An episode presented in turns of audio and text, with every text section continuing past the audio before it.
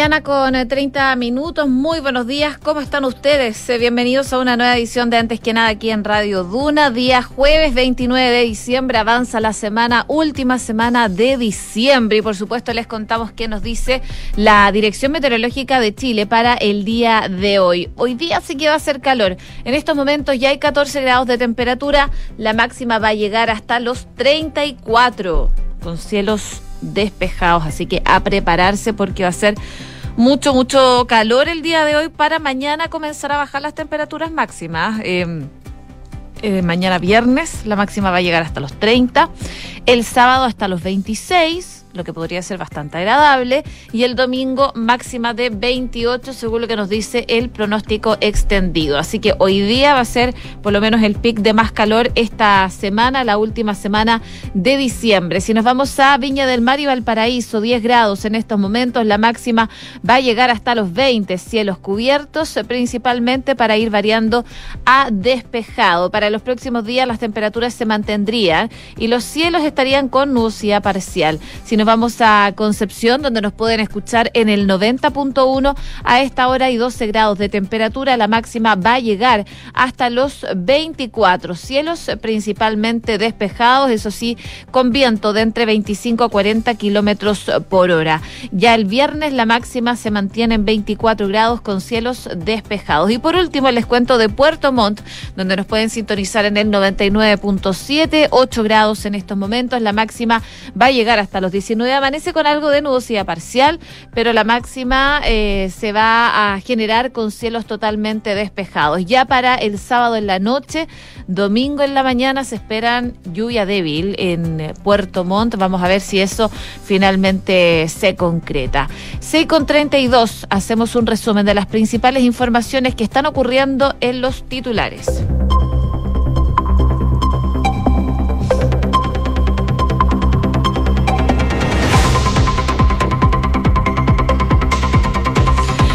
Presidente Gabriel Boric dijo estar trabajando con las familias eh, en la concreción de indultos a los presos del estallido. En una entrevista con Vía X, el mandatario, si bien se manifestó a favor de mantener un memorial en el sector de acceso a estación de Metro Plaza Baquedano, planteó que lo que no puede pasar es que porque un grupo de personas no les gusta el proyecto, se detenga. Esto tiene que avanzar. La ministra Marcela Ríos afirmó que Gendarmería estudia apelar al traslado del hijo de Héctor Yaitul desde Valdivia a la cárcel de Temuco. La titular de justicia sostuvo que la decisión de recurrir del fallo depende de las condiciones de seguridad del penal de destino. Sobre la propuesta de una cárcel exclusiva para personas de pueblos originarios, comprometió una respuesta una vez que se tengan todos los análisis necesarios. Erika Mayra habría quedado fuera de la carrera para fiscal nacional al margen de la decisión que tome el presidente Gabriel Boric. Tanto en la oposición como en el gobierno hay coincidencia de que los antiguos tuits emitidos por la abogada, quien fue elegida por la Corte Suprema para integrar eh, la quina para hacer eh, cargo del fiscal eh, nacional, de la Fiscalía Nacional, hacen inviable su nombramiento. La Comisión de Constitución del Senado aprobó que la elección de Consejo Constitucional sea el 7 de mayo y el CERVEL dice que está disponible para hacer el esfuerzo. Entre los asuntos despejados en la instancia también está el plebiscito de salida que quedó fijado para el 17 de diciembre. Los artículos sobre la paridad se van a debatir en la sesión del día de hoy. El show de fuegos artificiales en Viña del Mar y Valparaíso continúa en duda. Las autoridades permanecen a la espera de la confirmación respecto a la autorización o no de este evento pirotécnico, mientras que desde el rubro del turismo han criticado la falta de certezas. El alcalde Jorge Charp dijo sentirse optimista. La PDI está investigando un robo en la municipalidad de Santiago que está evaluado en 2 millones de pesos. Hasta el momento solo se trataría de objetos electrónicos. En Noticias del Mundo, violentas protestas se registraron durante la madrugada en Santa Cruz, Bolivia, eh, en rechazo de la detención del gobernador opositor Fernando Camacho. El líder cívico de Santa Cruz, Rómulo Calvo, advirtió que los cruceños no van a claudicar y están firmes hasta las últimas consecuencias en la defensa de su mandatario regional. Rusia atacó masivamente a Ucrania con misiles de crucero desde aviones y barcos. Más temprano, las fuerzas de Kiev reportaron una nueva oleada de ataques de las tropas del Kremlin con drones en las regiones del este y el sur del país durante la noche del miércoles. 6 de la mañana con 35 minutos. Comenzamos la mañana informados en Antes que nada con Josefina Stavrakopoulos. Y partimos revisando las principales informaciones, por supuesto, que marcan esta jornada de día jueves 29 de diciembre. Una de ellas tiene que ver con el presidente Gabriel Boric, que se refirió durante la noche, entre otras cosas, a los dichos de la ex convencional constituyente Elisa Loncón, quien criticó el actual proceso constituyente.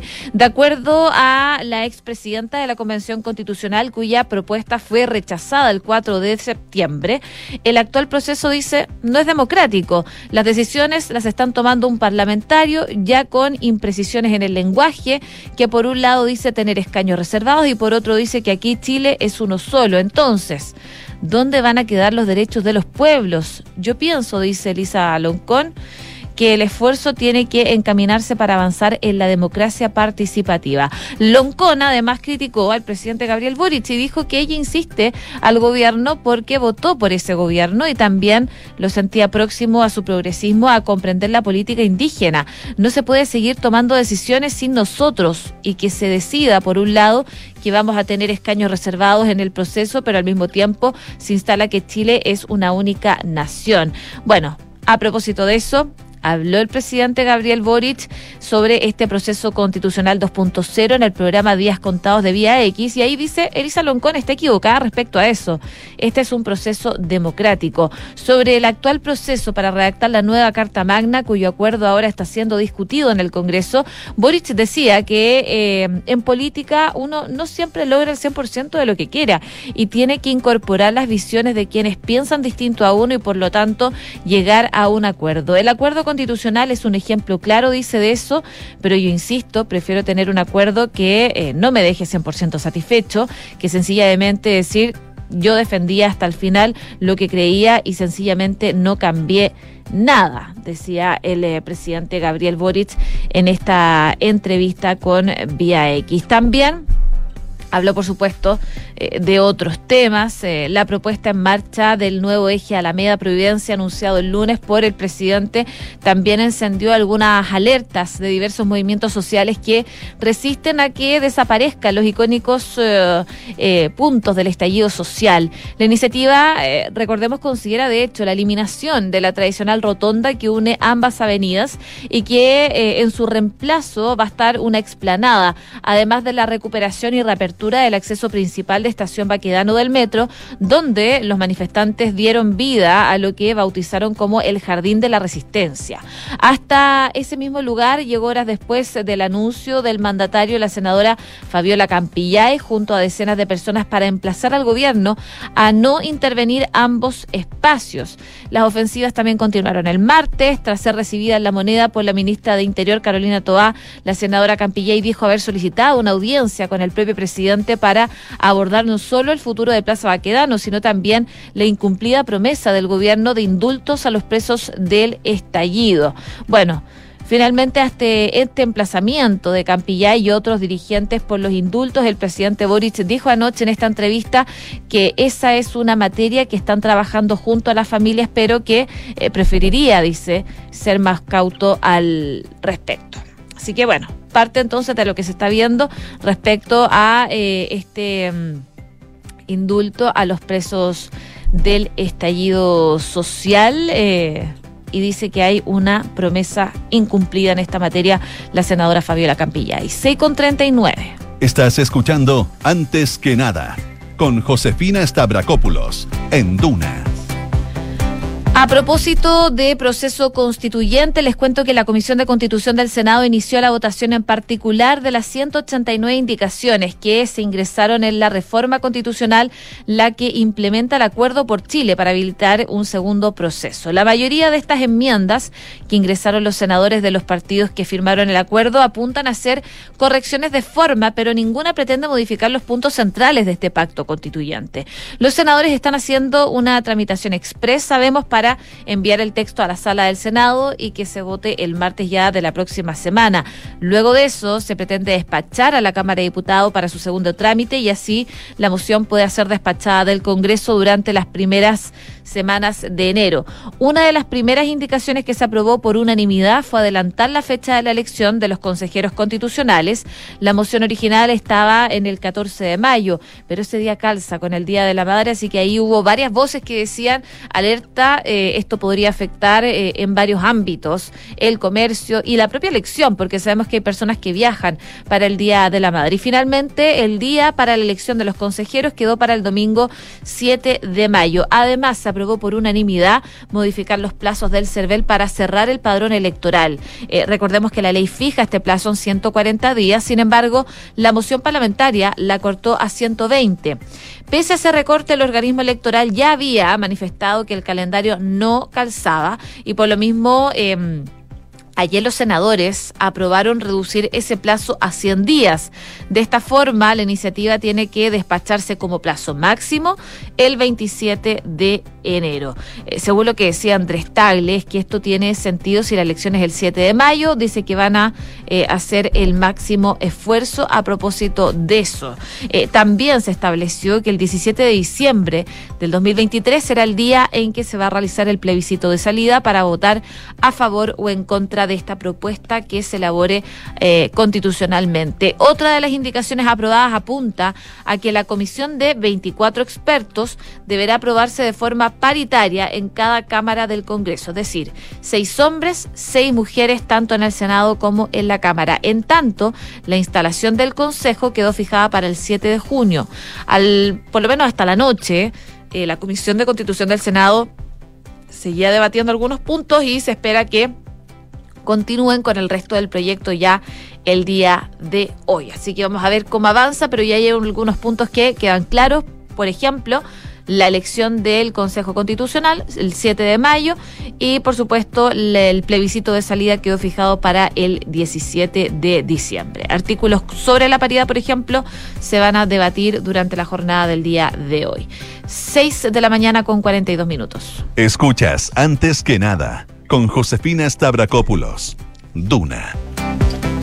Y una ronda preliminar de consultas a senadores opositores, oficialistas y no alineados realizaron ayer representantes del Ejecutivo ante la inminente decisión del presidente Gabriel Boric eh, que debe escoger una nueva carta para dirigir el Ministerio Público dentro de la lista que elaboró la Corte Suprema. Luego de esa ronda de consulta, la ministra de Justicia, Marcela Ríos, salió a remarcar que el gobierno haría una profunda evaluación de las competencias y todo el historial de los postulantes a dirigir ese organismo persecutor que es crucial para combatir la delincuencia. Aunque las palabras de Ríos podrían ser entendidas como una obviedad, también era una señal de que la moneda tomó nota de los reparos que despertó la nueva postulante para el cargo, la abogada Erika Mayra, ex fiscal y actual jefa de la unidad de víctimas del Ministerio Público. De hecho, el martes el Pleno del máximo tribunal eligió a Mayra como nueva integrante de la quina en reemplazo de Marta Herrera, que eh, no obtuvo los votos suficientes para ser la nueva designada como jefa del Ministerio Público. Eh, y por lo tanto, en el Ejecutivo están conscientes de que un tercer rechazo eh, sería un escenario bastante crítico en vista de la importancia que tiene la Fiscalía Nacional, por lo que no queda mucho margen para seguir apostando a jugadas riesgosas. Si bien Mayra se ajustaba a un perfil ideal eh, de la moneda, una mujer con visión feminista e inclusiva, sus antiguos comentarios en redes sociales que comenzaron a difundirse entre bancadas de senadores sepultaron rápidamente sus posibilidades de llegar a liderar el Ministerio Público. Eh, fue en contra de Evelyn Patey, eh, los papeles de Jaime Orpi, también contra senadores del oficialismo actualmente. Y bueno, a propósito de eso, hay eh, bastantes críticas por parte de algunos senadores, eh, tanto del oficialismo como de la oposición, respecto a esa carta que llegó a completar la quina que elabora la Corte Suprema. A propósito de eso, de la elección que va a hacer el gobierno y que va a presentar el Senado, habló la ministra de Justicia, Marcela Ríos, y esto fue parte de lo que dijo. Yo pediría a los eh, senadores y senadoras que puedan escuchar a la persona que el presidente decida seleccionar y que no anticipemos eh, opiniones antes que podamos tener una selección en el sentido, digamos, de que es importante escuchar a los candidatos y a las candidatas, entendiendo obviamente que los senadores y senadoras tienen todo el legítimo derecho de, de poder evaluar las competencias, pero es importante que podamos tener una sesión de discusión donde donde la persona que pueda ser seleccionada pueda presentar eh, sus planteamientos así como fueron en las otras dos ocasiones. Ahora, el problema para el gobierno es que hay otros integrantes de la quina conformada por la Suprema con antecedentes que tampoco hacen viable sus postulaciones. Si bien eh, en un grupo transversal influyente de senadores, especialmente los que integran la estratégica Comisión de Constitución, hay una marcada preferencia por el abogado Ángel Valencia en Palacio es claro que el penalista no tiene opciones de ser nombrado por el jefe de Estado en esta tercera vuelta, además de las aprehensiones de un grupo de feministas por su defensa en casos de delitos sexuales. De hecho, eh, se le consultó a la ministra del Interior, Carolina Toá, eh, y dice que es un tema sensible y algo que no se quiere reflotar.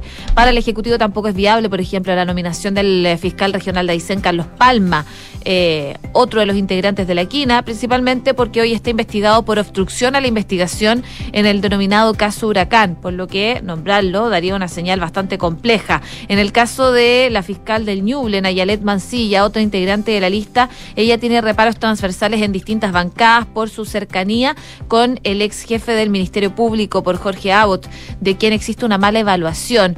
Todo este panorama ha acentuado entonces las molestias que hay en el gobierno con el máximo tribunal porque evalúan que hubo una desidia al momento de conformar la lista de postulantes al no aplicar filtros necesarios respecto a la idoneidad que tienen algunos postulantes. De ahí la razón por la que el presidente Boric llamó, de hecho, hace algunos días atrás al presidente de la Corte Suprema, Juan Eduardo Fuentes, para plantearle la posibilidad de hacer un nuevo concurso público, algo que finalmente se desechó porque como vimos esta semana completaron la quina y el espacio que había dejado Marta Herrera. 6 con 46 minutos. Escuchas antes que nada con Josefina Stavrakopoulos. Duna.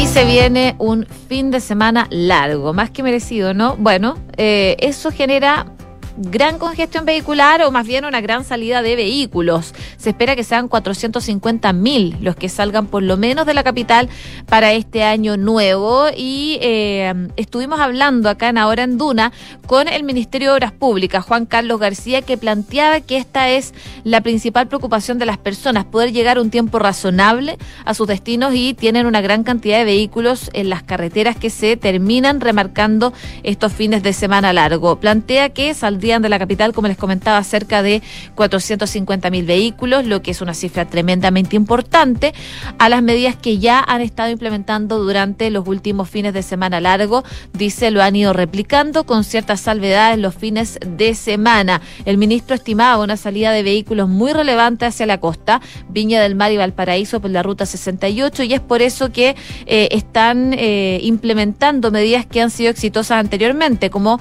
el peaje 3x1, la limitación de la circulación de camiones en ciertos horarios y por supuesto lo que han avanzado hacia el sur y hacia el norte con peajes automatizados. Ya se incorporó el peaje quinta en la ruta 5 sur, lo que ayuda también muchísimo a descomprimir la congestión que genera el peaje pagado manualmente y también detallada que van a tener un peaje a mil para vehículos livianos hacia la ruta 68, que es la que tiene la mayor carga de vehículos. Eso será entre las 7 de la mañana y la 1 de la tarde del viernes de manera que las personas puedan programar sus viajes y distribuir la cantidad de viajes durante el fin de semana. Esto fue parte entonces de lo que dijo el ministro de Obras Públicas, Juan Carlos García, en Ahora en Duna uno de los últimos, que fue el de, de septiembre, las fiestas patrias, que hubo muchísima fiscalización.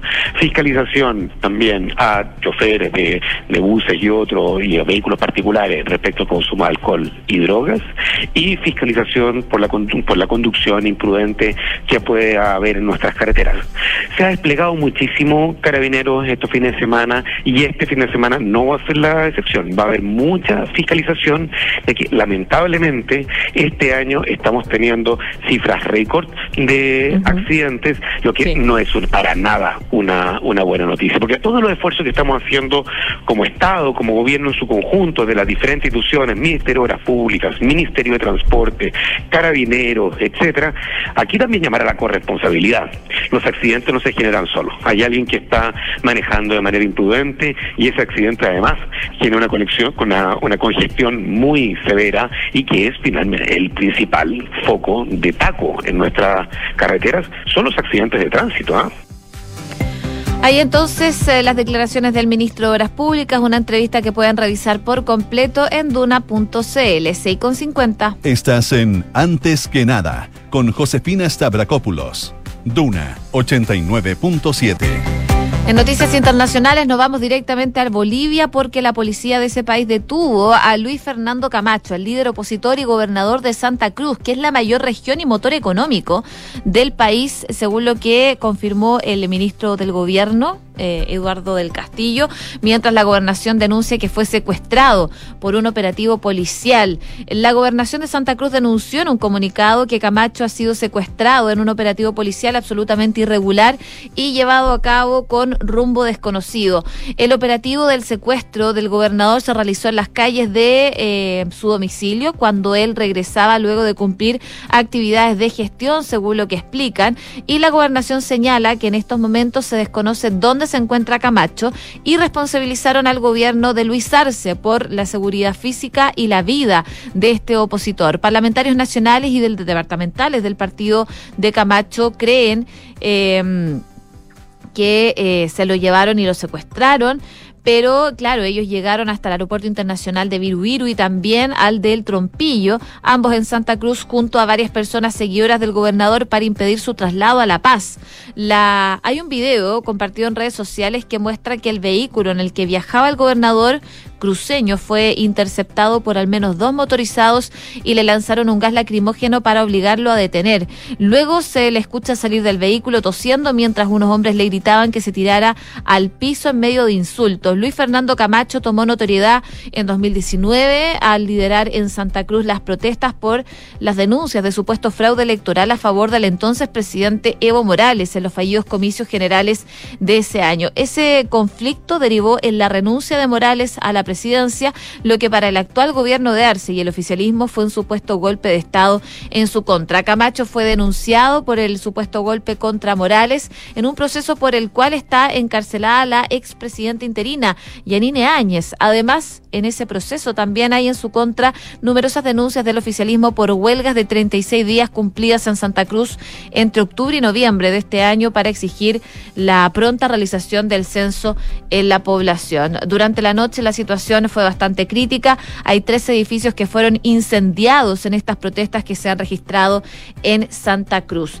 También en noticias internacionales les contamos que Rusia atacó masivamente a Ucrania con misiles y drones desde aviones y barcos. Las fuerzas de Kiev reportaron ataques de las tropas del Kremlin con aviones no tripulados en las regiones del este y el sur del país durante la noche de este miércoles. Y si nos vamos a Europa, les cuento que Reino Unido está estudiando imponer también restricciones anti-COVID a los viajeros procedentes de China. El director ejecutivo de la consultora de viajes de PC Agency eh, informó que es inevitable que el gobierno británico tome medidas contra el coronavirus tras enfrentarse a duras críticas por su lenta respuesta a la propagación de el virus al inicio de la pandemia. No solo Reino Unido, sabemos que también Estados Unidos busca tomar esta medida, eh, Washington, eh, como les comentaba, y Roma también ha decidido implementar este tipo de medidas que ahora se suma entonces Reino Unido. 6 de la mañana con 53 minutos. Cifras mercados, empresas. Las principales noticias económicas están en Antes que nada.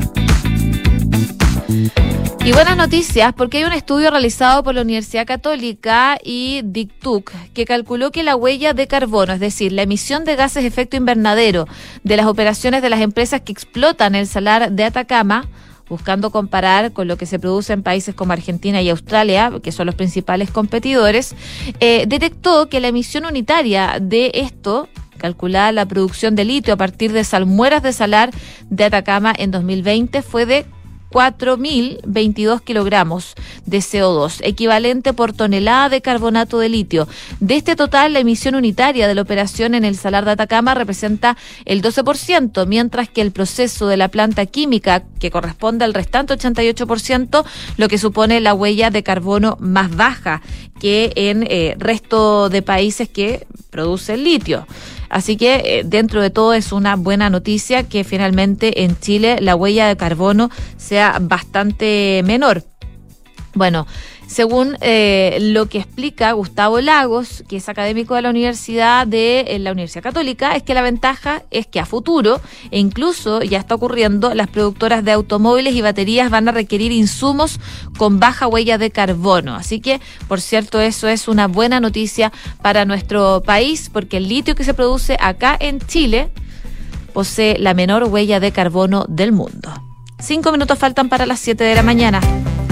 Y si quieres elegir un monto mayor de pensión los primeros años y tener una pensión fija y en UF, cuenta con consorcio, conoce la modalidad, digo, de renta vitalicia inmediata con aumento temporal de pensión. Solicita asesoría y más información en consorcio.cl. ¿Y sabías que puedes comprar de forma anticipada los servicios funerarios de María Ayuda? Entrégale a tu familia la tranquilidad que necesitan y estarás apoyando cientos de niños de la Fundación María Ayuda. Convierte el dolor en un acto de amor. Cotiza y compra en www www.funerariamariaayuda.cl. Viene a continuación Duna en Punto y Rodrigo Álvarez ya está en el estudio para adelantarnos qué se viene en el próximo programa. ¿Cómo estás, Ro? Hola, José, ¿cómo te va? Buenos días. Se viene eh, alta temperatura. Eh, lo vamos a ver en detalle respecto a las eh, temperaturas en la zona central del país. Hay preocupación de las autoridades producto de evitar incendios forestales, controlar también los que están en proceso de extensión durante las últimas horas. Te escuchaba hace poco rato decir que se van sumando los países que están tomando restricciones para los viajeros que llegan desde China, producto de el aumento de casos de manera considerable en ese país y la posibilidad o el temor de que haya aparecido una cepa una cepa, digo, totalmente diferente a Omicron. Eh, bueno, eh, Reino Unido se suma a lo de Estados Unidos, Italia también está tomando restricciones, que decir, la India, Taiwán, se están sumando muchos más países que ya están tomando restricciones para los viajeros que mm, llegan desde China con esos eh, destinos. Y acá en nuestro país, a propósito, se alargó la alerta sanitaria hasta marzo del próximo año y hay preocupación de em, un plan de estrategia, tomando en cuenta lo que podría ocurrir si es que llega a llegar esa variante a nuestro país. Vamos a hablar de eso del acuerdo constitucional eh, que se está discutiendo y votando en el Congreso. Más de 180 indicaciones van a seguir votándose hoy día. Lo que sí está claro, lo que se aprobó ayer, 17 de diciembre sería el plebiscito de salida. Bueno, eso y mucho más vamos a estar revisando en unos minutos más acá en eh, Duna en punto a la vuelta de esta pausa comercial. No se vayan de Radio Duna acá al 89.7.